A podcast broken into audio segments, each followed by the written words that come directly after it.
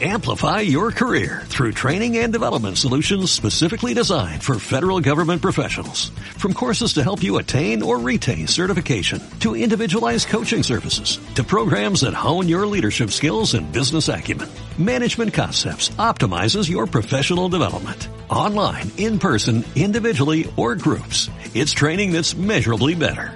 Learn more at managementconcepts.com. That's managementconcepts.com. Después eh, de la pandemia, ¿qué? Eh, hoy vamos a hablar del, futuro con visión de historiador. Naturalmente, en, en, mi trabajo, la historia que viene de hace 26 años, en el punto 12 decíamos lo siguiente, el futuro de la historia está condicionado por lo que la historia se preocupe del futuro. Después, en el Manifiesto de Historia de Debate del año 2001, en el punto 14, eh, hablábamos de, lo que es el título de este episodio, ¿no? es decir, los fines de la historia. Dábamos por terminado eh, toda esa idea del fin de la historia, obviamente eh, una idea fallida de, de Francis Fukuyama y otros, ¿no? Y decíamos que ahora vamos de, de, hablar, migramos de hablar del fin de la historia a hablar de los fines de la historia, es decir, de, de los fines móviles que, que van decidiendo eh, los sujetos eh, humanos eh, para el futuro más o menos in, inmediato, ¿no? Después, en el año 2017, en una videoconferencia para un congreso en San Petersburgo, mmm, concreté más. Eh, hablábamos ahí de los fines de la historia para el siglo XXI y había detectado eh, cinco grandes fines o objetivos de, de la historia de, de ámbito o de significancia global. En primer lugar, obviamente, el mercado global. En segundo lugar, eh, el califato islámico, en aquel momento en auge. Eh, en, tercer lugar, el socialismo del siglo XXI, con influencia en, en América Latina, en varios países, como ya sabemos. Eh, y en, en quinto lugar, eh, mejor dicho, y en cuarto lugar el, autoritarismo de Estado y en quinto y último lugar eh, aquello que nos parecía más interesante, eh, aunque es algo que hay que explicitar y sobre que hay que hablar más, que es la, la, propuesta de un gobierno mundial democrático. Sobre esto hay un texto que lo podéis consultar en nuestras páginas web. Bien, eh, cuatro años después de aquel congreso eh, Santo, en San Petersburgo, eh, ¿qué podemos decir? Que ha habido, eh, en, este, en cuanto a estas perspectivas de futuro, ha habido grandes cambios. La pandemia supuso un corte muy profundo. Yo creo que también un paréntesis que, teóricamente se dice que en el año 2022 pues se cierra, ¿no? De alguna manera. Es decir, que a partir del año 2022 la rueda de la fortuna volvería a girar de nuevo después del terremoto eh, pandémico. Ya veremos eh, si es así y de todas maneras lo que sí está claro es que eh, la catástrofe planetaria que, que supone la pandemia del COVID-19 deja ruinas en las perspectivas de la humanidad. Otra cosa eh, será ver eh, cuál de estas ruinas y, y, cómo y, cuándo re, resurge. Eso lo iremos viendo en posteriores entregas sobre esto que como historiadores tanto nos preocupa como son los fines de la, de la historia. ¿no? Bien, eh, repasaremos, repasemos entonces esos cinco grandes fines de la historia. El mercado global. Obviamente la pandemia ha puesto en crisis, patas arriba, yo diría, la globalización eh, comercial ¿no? del, del, mundo, salvo eh, pues Amazon, ¿no? es decir, el comercio electrónico minorista que, que está en en auge de una manera absoluta. Por lo tanto, podemos hablar en cuanto a la globalización económica, podemos hablar del fracaso de la gobernanza débil que, que, ha, que, ha, generado en el siglo pasado, sobre todo desde fines del siglo pasado, etcétera, eh, ha resurgido Keynes y el estado de bienestar y ha fracasado como, como, como fondo, digamos, académico y, político lo que, lo que llamábamos y llamamos el neoliberalismo. Otra cosa es que hay ahí eh, neoliberales emboscados esperando que, que, escampe y que venga mejor tiempo, ya pueden esperar eh, sentados. ¿no? Bien, eh, el califato islámico terrorista, pues a partir de la derrota y, del ISIS en, extremo, en, el próximo, Oriente y, su expulsión, pues, pues, pues bueno, está en una situación de stand-by, de, de, bajo perfil, ya veremos qué pasa en el, en el futuro. El socialismo del siglo XXI pues ya ha dejado de ser un modelo Venezuela en ese sentido, tal como están yendo las cosas allí, eh, como bien sabemos. Desde el punto de vista del autoritarismo de Estado, podíamos esperar que eh, eh, el reforzamiento de los estados que durante la pandemia, porque han sido, son todavía nuestro valladar para enfrentar las consecuencias calamitosas del COVID-19, podríamos esperar que esta, esta, eh, esta opción de, de, futuro inmediato, el autoritarismo de Estado, se, se reforzara, ¿no? Pero no, no ha sido así eh, y es muy significativo el fracaso de, de, golpes de Estado recientes en países occidentales como en Bolivia el año pasado y el 6 de enero de este año en, en Estados Unidos. No, eh, no, avanza el autoritarismo de Estado. Eh, ni siquiera en, en, en, Myanmar, ¿no? en la antigua Birmania, donde es cierto los militares que tienen allí todavía mucho hábito, como los viejos tiempos, de, dar golpes militares y se están enfrentando a, una resistencia civil eh, masiva de, de centenares y centenares de miles de personas en la calle que no podrán resolver, creo yo, porque hoy no, eh, en el siglo XXI no estamos como en el siglo XX y no se pueden hacer impunemente grandes masacres de población para imponer regímenes ultraconservadores. Por lo tanto, yo en ese sentido soy optimista. Eh, el autoritarismo de Estado no, no, no, se ha desarrollado como consecuencia de la crisis, sino más bien el contrario.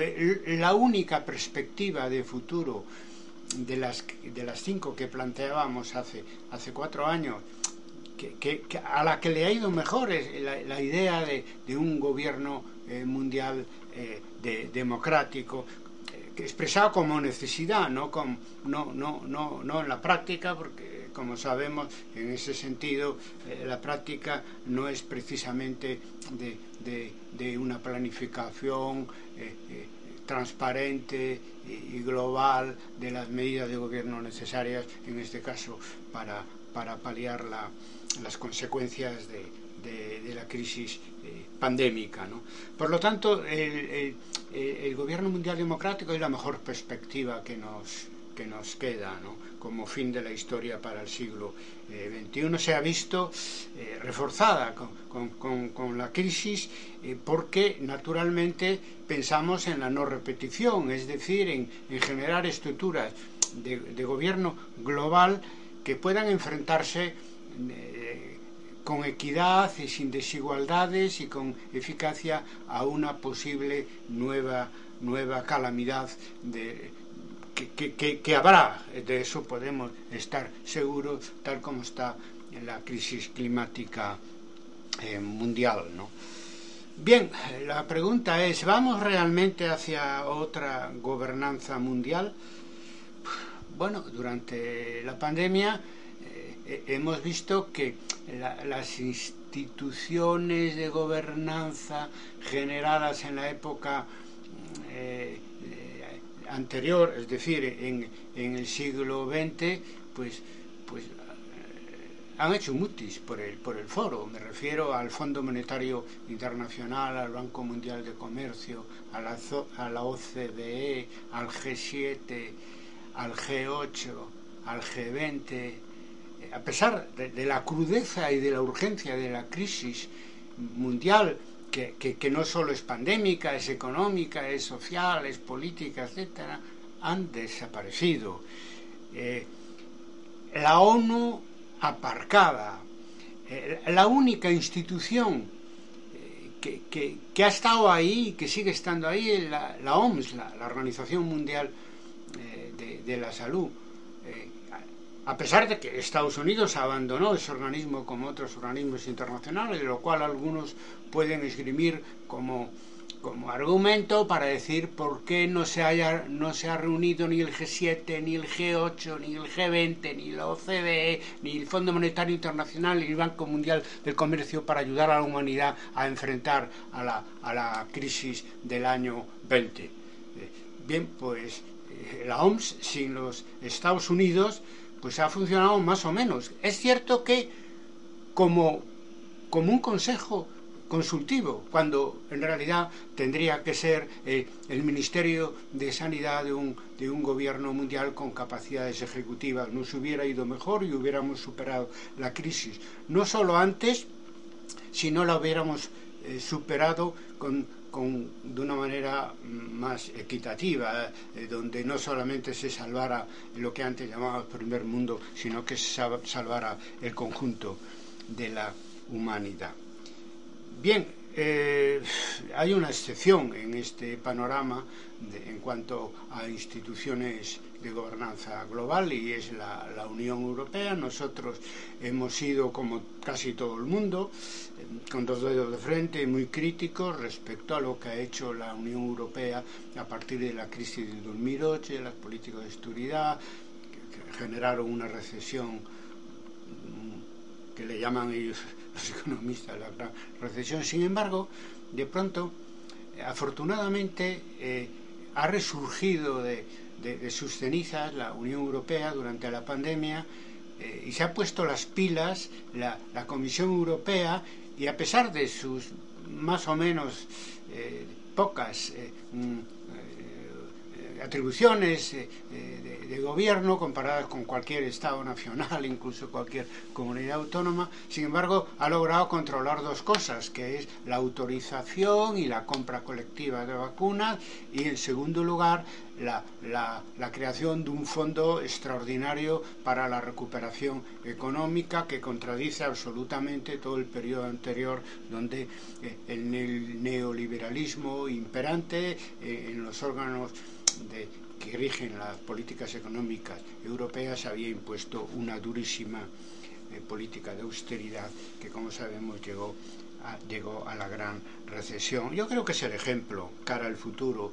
Necesitaríamos tener en todo el mundo lo que lo que ahora, por lo menos en embrión, es la, Comisión eh, Europea aquí, en el viejo continente. Yo creo que es el ejemplo a seguir.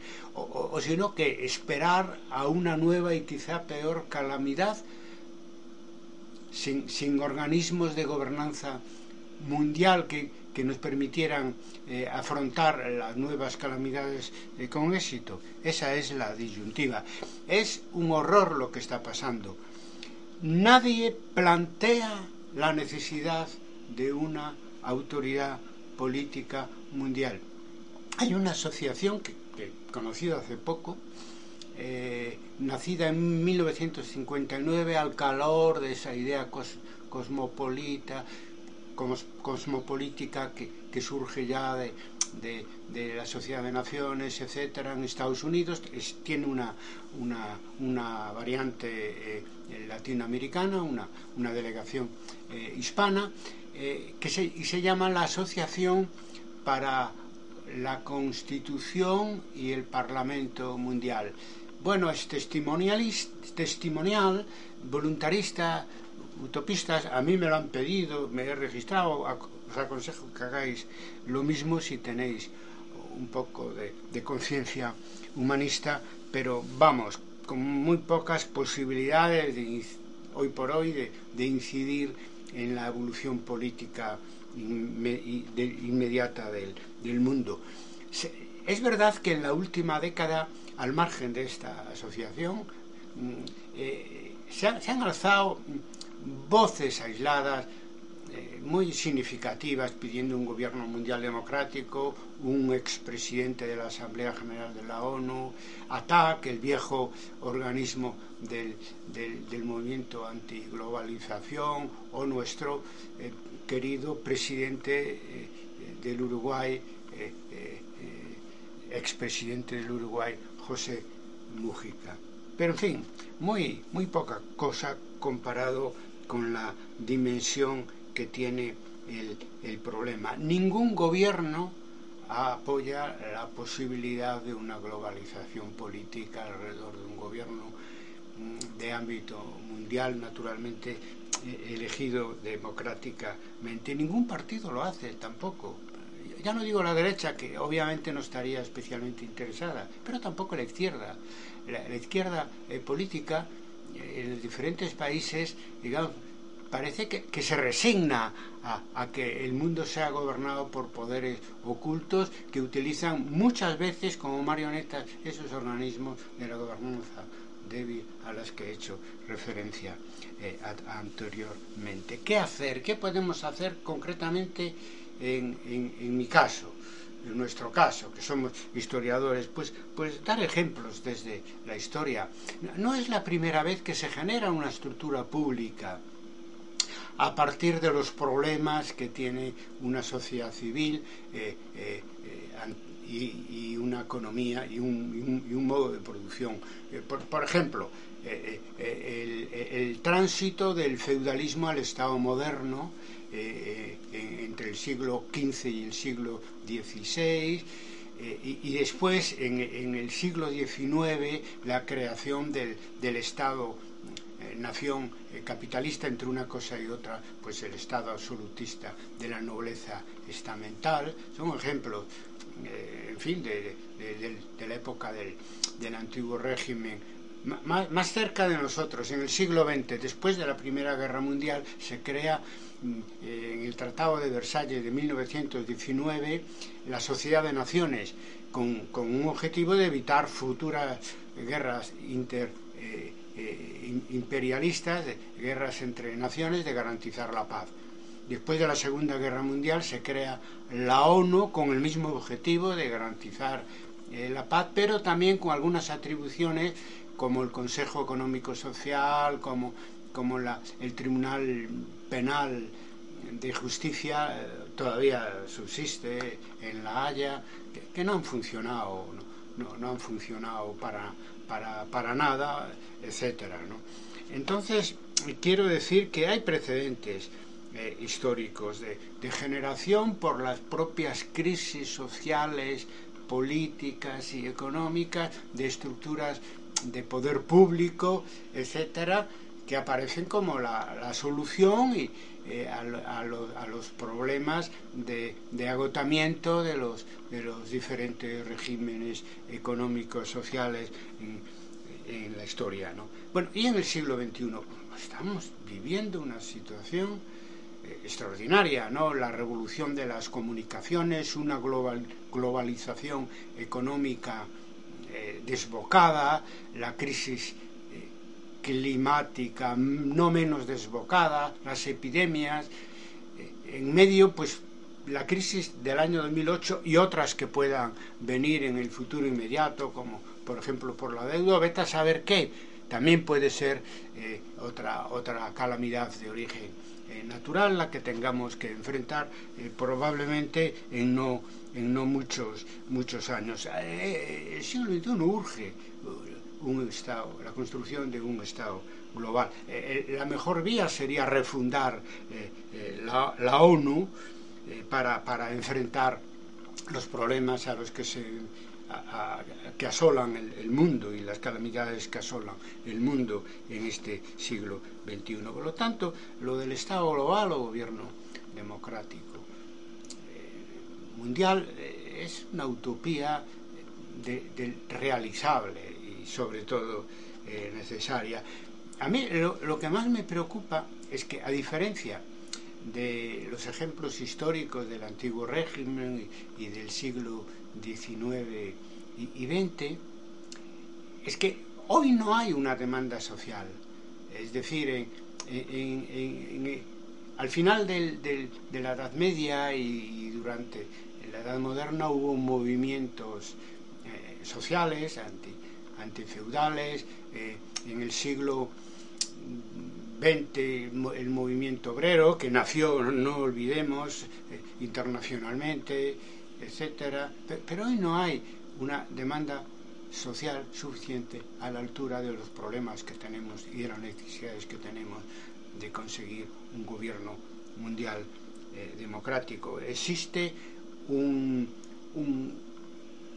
movimiento social global, un sujeto social global obviamente sus últimas manifestaciones eh, fueron, que todavía están vivas, el, movimiento de los indignados en el año 2000, 2011, pero ¿qué, pasa? Que el movimiento social global de hoy en día es, es débil, está fragmentado, ¿no?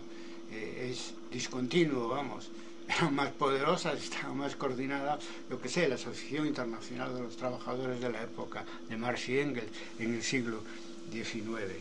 Yo me pregunto cuántas calamidades más tenemos que sufrir para ponernos las pilas y si los sujetos políticos no toman la iniciativa, los sujetos sociales plantearlo eh, con toda la urgencia porque en definitiva es la sociedad quien sufre más que la mayoría son las mayorías sociales quienes sufren más que otros eh, todas estas eh, crisis económicas, sociales, políticas y de salud que parece ser caracterizan el nuevo siglo en cuya segunda década ya estamos.